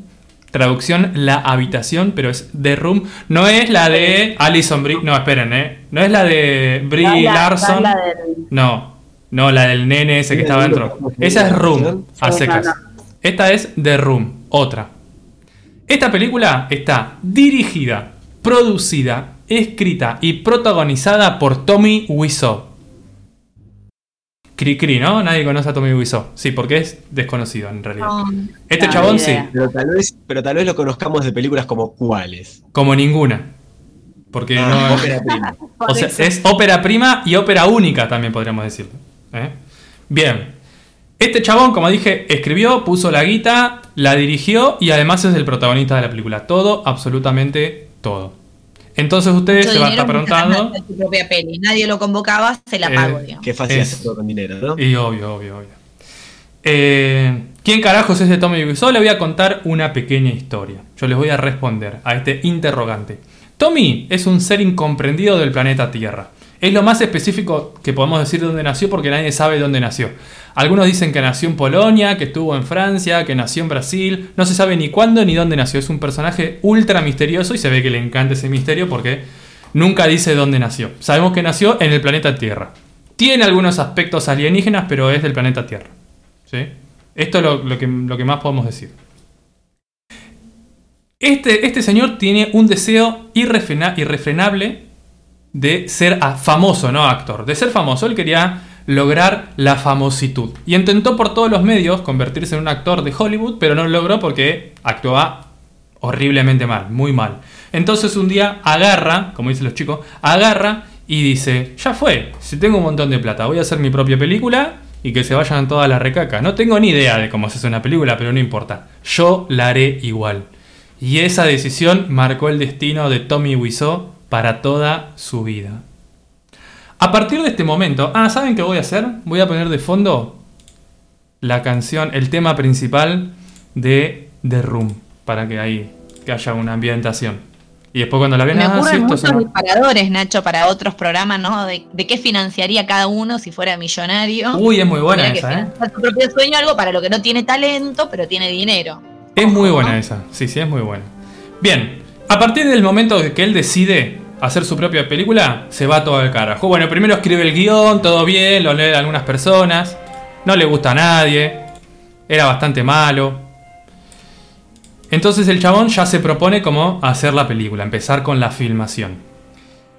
Primero, los primeros de los primeros problemas que hay, la filmación tarda un montón. Tenían programado ponerle 30 días de grabación y se extiende hasta 6 meses. El Tommy este era un desastre, tardaba un montón eh, en decir sus líneas, eh, se llevaba mal con todas las personas, despedía al equipo, contrataba uno nuevo, cambiaba a los personajes en el medio, a los actores y a las actrices, digamos, en el medio de la película. Se compró un equipo recaro, o sea, compró cámaras y todo para hacer la película, cuando eso en realidad se, se alquila, ¿sí? Y encima compró equipo de más, había equipo que no les decía, era una decisión mala tras otra decisión mala. O sea, un desastre la filmación. Después de... Eh, saber por qué llegaste a recomendar esta peli, ¿no? Sí, Como sí, sí. Estoy esperando el Yo igual, espera, yo nunca dije que esta columna era de recomendaciones, ¿eh? Yo dije que era de hablar de películas. Eh, Show me what you got. Eh, Mostrame qué tenés. Después ustedes pueden decidir. Yo doy información, después ustedes deciden si la quieren ver o no. Y además la- después la valora y ahí vemos. Claro. Después de seis tortuosos meses y 6 millones de dólares muy mal invertidos, la filmación termina y se logra estrenar la película. ¿Cuál fue el resultado para llegar acá? Ahí está, a lo que hoy nos convoca en esta columna de Show Me What You Got. La película es un desastre total, una película espeluznante, sin sentido, con personajes inentendibles, tramas que se abren y nunca se resuelven, o sea, una película que para descartar, o sea, la gente iba a verla al cine porque le llamaba la atención, se sentaba y a los 20 minutos se quería ir porque eh, para que le devuelvan la plata, o sea, era malísima. ¿De qué trata esta película? Ya para contarles un poquito. La trama va de que Johnny, un señor, interpretado por el mismísimo Tommy Wiseau, tiene una novia que se llama Lisa, a la que él ama mucho, mucho, mucho, la quiere y la ama mucho. Y se encargan de demostrar este amor dos veces en la película. La película dura una hora y media y tiene cinco escenas de sexo. O sea, innecesario totalmente. Mentira que la pagó él, ¿no? Ya había puesto 6 millones, ¿no? Y sí, ya había puesto 6 millones, bueno. Y no, igual para. Hay 5 escenas de sexo, pero él participa solo en dos. Eh, Después se ve que le gustaba ver también. Eh, tenía una novia en la que él ama mucho. Y la mina, que llama Lisa, creo que ya lo dije, se va y se acuesta con su mejor amigo. En realidad no se acuestan, porque tienen sexo en una escalera. No sé si se le puede decir acostarse arriba de una escalera. Sí estaban medio inclinados, pero no estaban 100% horizontal. Copulan, claro. Eh, entonces, bueno, ahí se pelean, qué sé yo, todo el drama de la película. Pero después hay subtramas que no tienen sentido. Por ejemplo, hay un personaje adolescente que medio que este Johnny lo adoptó, pero que vive en otro departamento y este chabón quiere verlos garchar, o sea, innecesario también. Totalmente innecesario. Está enamorado de Lisa, pero no. Está. Ah, esto es genial. Está metido en las drogas. Es como que una, a eso de las drogas le- es una escena de tres minutos que vos decís para qué la pusieron, qué tiene que ver esto con la película, después no lo retoman, bueno, malísimo. Otra de las cosas que no retoman jamás y que las nombran es que la mamá de Lisa en un momento en, llega le dice a Lisa, ah, sí, me enteré que tengo cáncer de mama. Bueno, nos vemos, chao. Y nunca jamás se retoma eso. Así todas esas, estas inconsistencias, tal cual como yo lo conté, que no se entiende nada un carajo, así es la película, o sea, no se entiende nada. Si no me entendieron, está bien porque no tenían que entender. Encima hay relleno de los pibes tirándose una pelota de fútbol. Nada, no se entiende. Eh, Básicamente esa es la película. No les voy a contar el final, obviamente, para no spoilearle, pero nada que ver. Bien. Además, los actores. Esta es la historia, la trama, el guion, el libro. Los actores son malísimos. Tommy Wiseau era. Le voy a mostrar, que no sé si se va a apreciar mucho. Un, audio, o sea, él se entera de que Lisa le estaba hablando por, por atrás que le había pegado, que él le había pegado, pero era mentira, ¿no? Obviamente, él no le había pegado porque en su película él es el chabón más bueno de todo el universo y los que están alrededor lo cagan. Vi- ¿Vieron? ¿Vieron esa... mm, Ah, no, porque si lo digo voy a... No importa. Eh, ¿Vieron el nene que, que tipo lo ponen en penitencia y dice, uy, me voy a escapar y todos van a decir, uy, se escapó y estaba en penitencia, pobrecito? ¿Alguna, ¿Alguna vez tuvieron esa sensación? No, no me están sí. escuchando. Bueno, un- el Tommy Wiseau es más o menos así. Entonces, esta Lisa le dice al resto de la gente que Tommy le pegó, pero en realidad no es mentira, y él graba esta escena, la primera escena que graba. I did not hit her. It's not true. It's bullshit. I did not hit her. I did not. Oh, hi, Mark. Sí, claramente con el audio no se aprecia tanto, pero es impresionante lo mal que actúa este chabón. No importa. Las actuaciones malísimas, la filmación malísima, la continuidad dentro de las escenas también. Es como que no, no tiene continuidad. Capaz que en una escena uno está tomando de una copa y cambian de cámara y el chabón tiene la copa apoyada en la mesa, nada que ver. Es como muy extraño, como cero cuidadoso, digamos. De una persona que no sabe producir una película ni dirigirla, ¿no? Ni que tiene un equipo lo suficientemente amplio para que se fijen en esas cosas. Bien, cuando sale al cine, esta película recauda la plata. Y exuberante. quedó contra todos estos tipos especiales que se encargan de ver, ¿no? Claro, exactamente.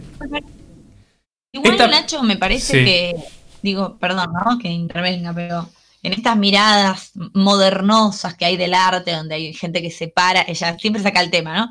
En un supermuseo a mirar un, un escupitajo en un cuadro, Qué lindo. ¿no? Digo, el arte contemporáneo tiene cosas así medio raris. Me parece que quizá podemos interpretar que hay una intención del tipo de hacer una película de mierda, porque recursos para Quizás- hacer algo que esté bueno, por más que no sepa, había. Quizás podríamos interpretar eso, pero la realidad, por la historia que cuentan los actores y actrices, es que el chabón se pensaba que estaba haciendo una película ex- excelente, con todas estas O sea, cosas que estoy diciendo. rico y estúpido al mismo tiempo. Una cosa así, malinterpretado también. Sí, yo bueno, estoy diciendo malísimas, estoy haciendo un juicio de valor, ¿no? Pero la, la realidad es que era desordenado, que era incomprendible, que había cosas que no se entendían. Eh, a eso voy, digamos. Como que vos pones una historia de un personaje y que de repente queda trunco, que no le da fin, que no cierra. Como que hay inconsistencias dentro de, la trama, de la iluminación, de la fotografía, que no es que vos te das cuenta que es arte y que no. y que, o sea, que él intentó hacer una cosa y que le salió mal. Te das cuenta que es eso. Cuando sale esta película, igual es verdad. o igual, si vos mirás las películas, le podés hacer una interpretación recopada para mí de la psiquis, quizás, del chabón, de lo que el chabón quería mostrar, de cómo el mundo lo ve al chabón. Eh, incluso para mí, él como que se desdobla en dos personajes. Por un lado, Tommy Wiseau es Johnny, por otro lado, es este adolescente que él adopta y que quiere. Como que hay muchas cosas que se pueden analizar. O sea, como un. El arte es plastilina, ya lo sabemos. Y esto, si vos lo tomás como una obra de arte, lo podés analizar tranquilamente. Pero a O sea, que nivel. Hay mucha ansiedad en el público de cuántos machines le vas a dar, ¿eh? A nivel de ejecución está muy mal. eh, un lugar en la columna, así que. Obvio, ojo, ¿eh? No hay actores conocidos. Voy a responder ahí las, las preguntas que puedo llegar a ver. Cuando sale al cine, o sea, los actores son totalmente desconocidos. Cuando el chabón este, Tommy Wiseau, contrata eh, a los actores, contrata a gente que no había actuado nunca, que eran nobles en la actuación, no eran como actores de gran... Por ahí le podría haber pagado seguramente a otros actores, pero bueno, se fue con estas personas. Y de hecho en la mitad, por ahí un personaje lo estaba interpretando un actor y lo termina interpretando otro. Uno de los personajes principales, que es el amigo de Johnny, en realidad es, contratado para ser ayudante del director. Cuando Tommy se enoja con el actor que iba a ser del personaje principal, del amigo, digamos, del segundo protagonista, podríamos decirle, se enoja, los despide y el segundo, que es el ayudante técnico, entra a escena por él. O sea, imagínense que era una, un lío tremendo. Esta película cuando se estrena recauda la exuberante suma de 1.800 dólares. Sí, de 6 millones de dólares eh, recauda 1.800 nada más. Un desastre total. Sí. Ningún Carlito. No, sí, sí. Sin embargo, esta película actualmente es un fenómeno mundial que incluso se sigue proyectando en cines y en bares y hay un culto alrededor de toda esta película que la sigue. Tommy Wiseau va por todo el mundo haciendo giras, haciendo conferencias con el resto de personajes, mostrando la película y charlando e inventándole algunas simbologías. Por ejemplo, simbologías que inventó. Va, que se cree que inventó, pero es muy... Ahora les cuento la historia. En la escena, digamos en la escenografía, detrás hay cuadros con cucharas. El chabón dice que las cucharas eh, tienen algún mambo con el capitalismo, cómo puede avanzar y retroceder en el estilo de vida americano, una cosa así. Los chabones que actuaban en la película, los actores y las actrices decían, no, el tipo compró unos portarretratos y la foto que venía en el portarretrato era de cucharas. Por eso había cucharas, no era que tenía una simbología. A esto voy también con que no es una obra de arte que- con una intención, más bien es una expresión aleatoria de este chabón y hizo lo que le salió. ¿Cómo empieza a ganar eh, famositud esta película? Ah, perdón. Esta película, eh, con todo este culto, es considerada la mejor, peor película de la historia. Es decir, una película que salió horriblemente mal, pero que a su vez es la mejor película por todo el fenómeno que eh, está generando. Ya, y con esto, para ir terminando, eh, ¿cómo encontró la fama esta película? En Hollywood la fue a ver un director eh, de cine relativamente conocido y que quedó estupefacto con lo mala que era. Entonces, ¿qué hizo? Llamó a sus amigos y les dijo, che, vengan a ver esta película que es malísima. Y ahí se empezó a generar una bola y un montón de actores famosos, de actrices famosas, eh, le empezó a gustar lo mala que era. Es como la joda que decimos, uy, qué buena joda esto, vamos a, vamos a mirarla. Incluso esta fama llega al actor James Franco que decidió escribir una película sobre cómo se, cómo se filmó la película The Room. Esta película, protagonizada por James Franco, que hace de Johnny, de Tommy Wiseau, y su hermano Dave Franco, eh, se llama The Disaster Artist, el artista desastroso, una cosa así. Y cuenta la historia de cómo Tommy Wiseau se inspiró. Esta película, la verdad que está, la recomiendo, está muy buena y la puedan ver La sin... película de la película sería. Exactamente. Y la pueden ver sin haber visto antes de Room. Es como indistinto. Igualmente, si vos ves The Disartist Art- Artist antes de ver de The Room, después seguramente vas a querer ver la película. Y bien, lo que nos importa para eh, esta, esta columna, vamos a darle el veredicto. Yo siempre he dado, he dado veredictos eh, como de números altos y como para tener ahí una referencia, ¿no? Vos decís, ah, bueno, el 0 es malísimo, el 10 es lo mejor que hay, voy a dar la referencia. Esta película es ni más ni menos que un nachín de ácido acetil salicílico. Me parece muy bien que siendo la, la- la mejor, peor película tenga un solo nachín. Tiene un solo nachín. La película en sí, si vos te sentás y la ves, la agarrás en la tele, decís, ¿qué carajo es esto? Pero después empezás a ver todo el fanatismo que se generó alrededor y el culto, y realmente como que podés mirar el arte o esa película mala desde otro punto de vista.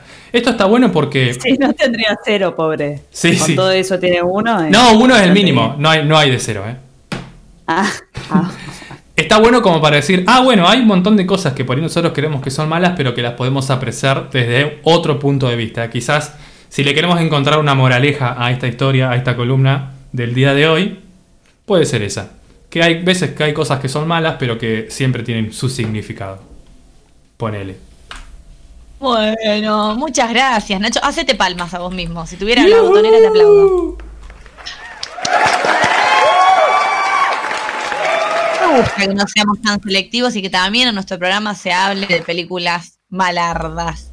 Bueno, nos vamos yendo, nos despedimos. Hoy nos fuimos de mama hablando de los dientes, de las mujeres y de películas malas. Así que le vamos a agradecer a todo el equipo por estar aquí presente, comenzando por ella. La vamos a despedir a Rita.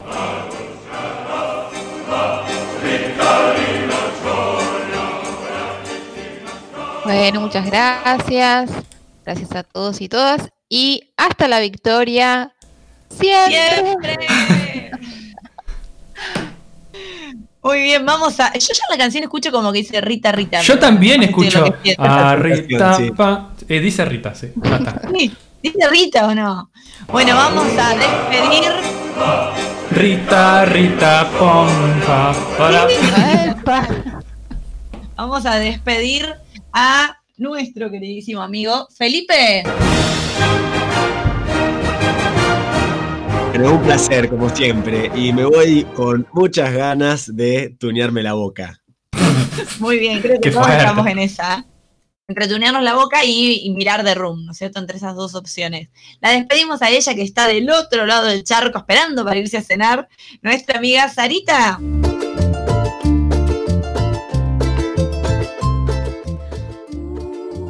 Nos vemos, un placer nuevamente estar con ustedes y espero no soñar con ningún diente porque me traumé. No, hay que tom- yo tomé nota para ver mañana cuando me despierto que puedo relacionar, ¿no es cierto? La vamos a despedir a ella que nos dejó traumatizados a todos con los sueños de los dientes, nuestra amiga Salem. Una perra sorprendente, curvilínea y elocuente, magníficamente colosal, Un beso grande a todos, todas nuestros oyentes. No- Nos volvemos a encontrar el miércoles. Recuerden seguirnos en nuestras redes sociales, arroba Gorlami Radio en Twitter y en Instagram, para escucharnos en vivo, gorlamiradio.blogspot.com. Y si no, van a Spotify, que Nacho está subiendo los programas apenas terminamos. Una genialidad. Muy Un lujo. rápido. Equipo, cada vez mejor. Así que por eso lo vamos a despedir a él con bombos y platillos. El cerebro, médula espinal, alma, espíritu de este programa, nuestro queridísimo Nacho.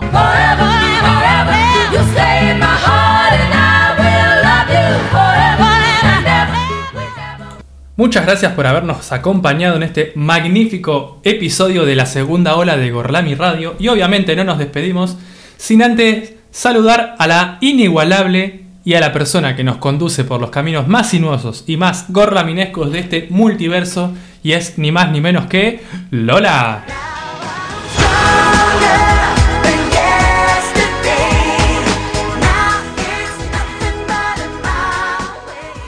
Muchas gracias, Nacho. Muchas gracias a todo el equipo y sobre todo a la fiel audiencia que tenemos del otro lado escuchando la segunda ola de Gorlami. Nos despedimos a todos y los esperamos el miércoles que viene. Adiós.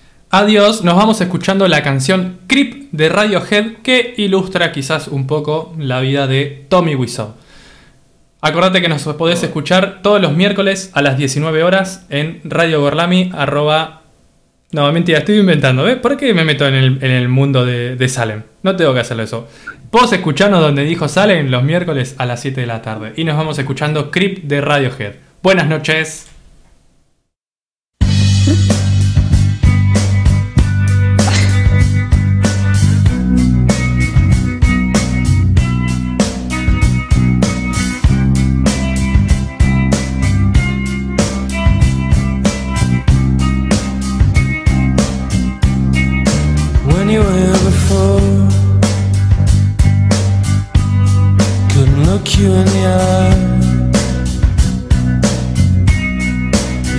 Like an angel.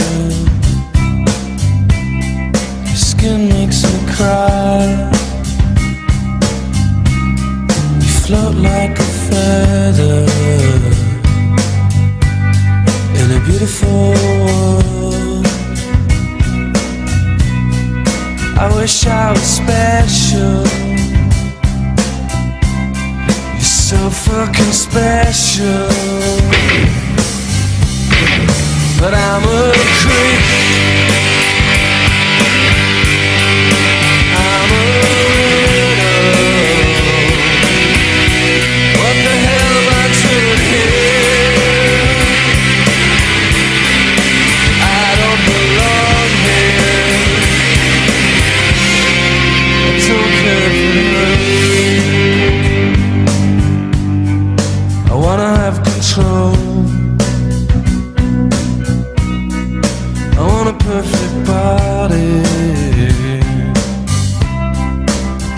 Perfect soul.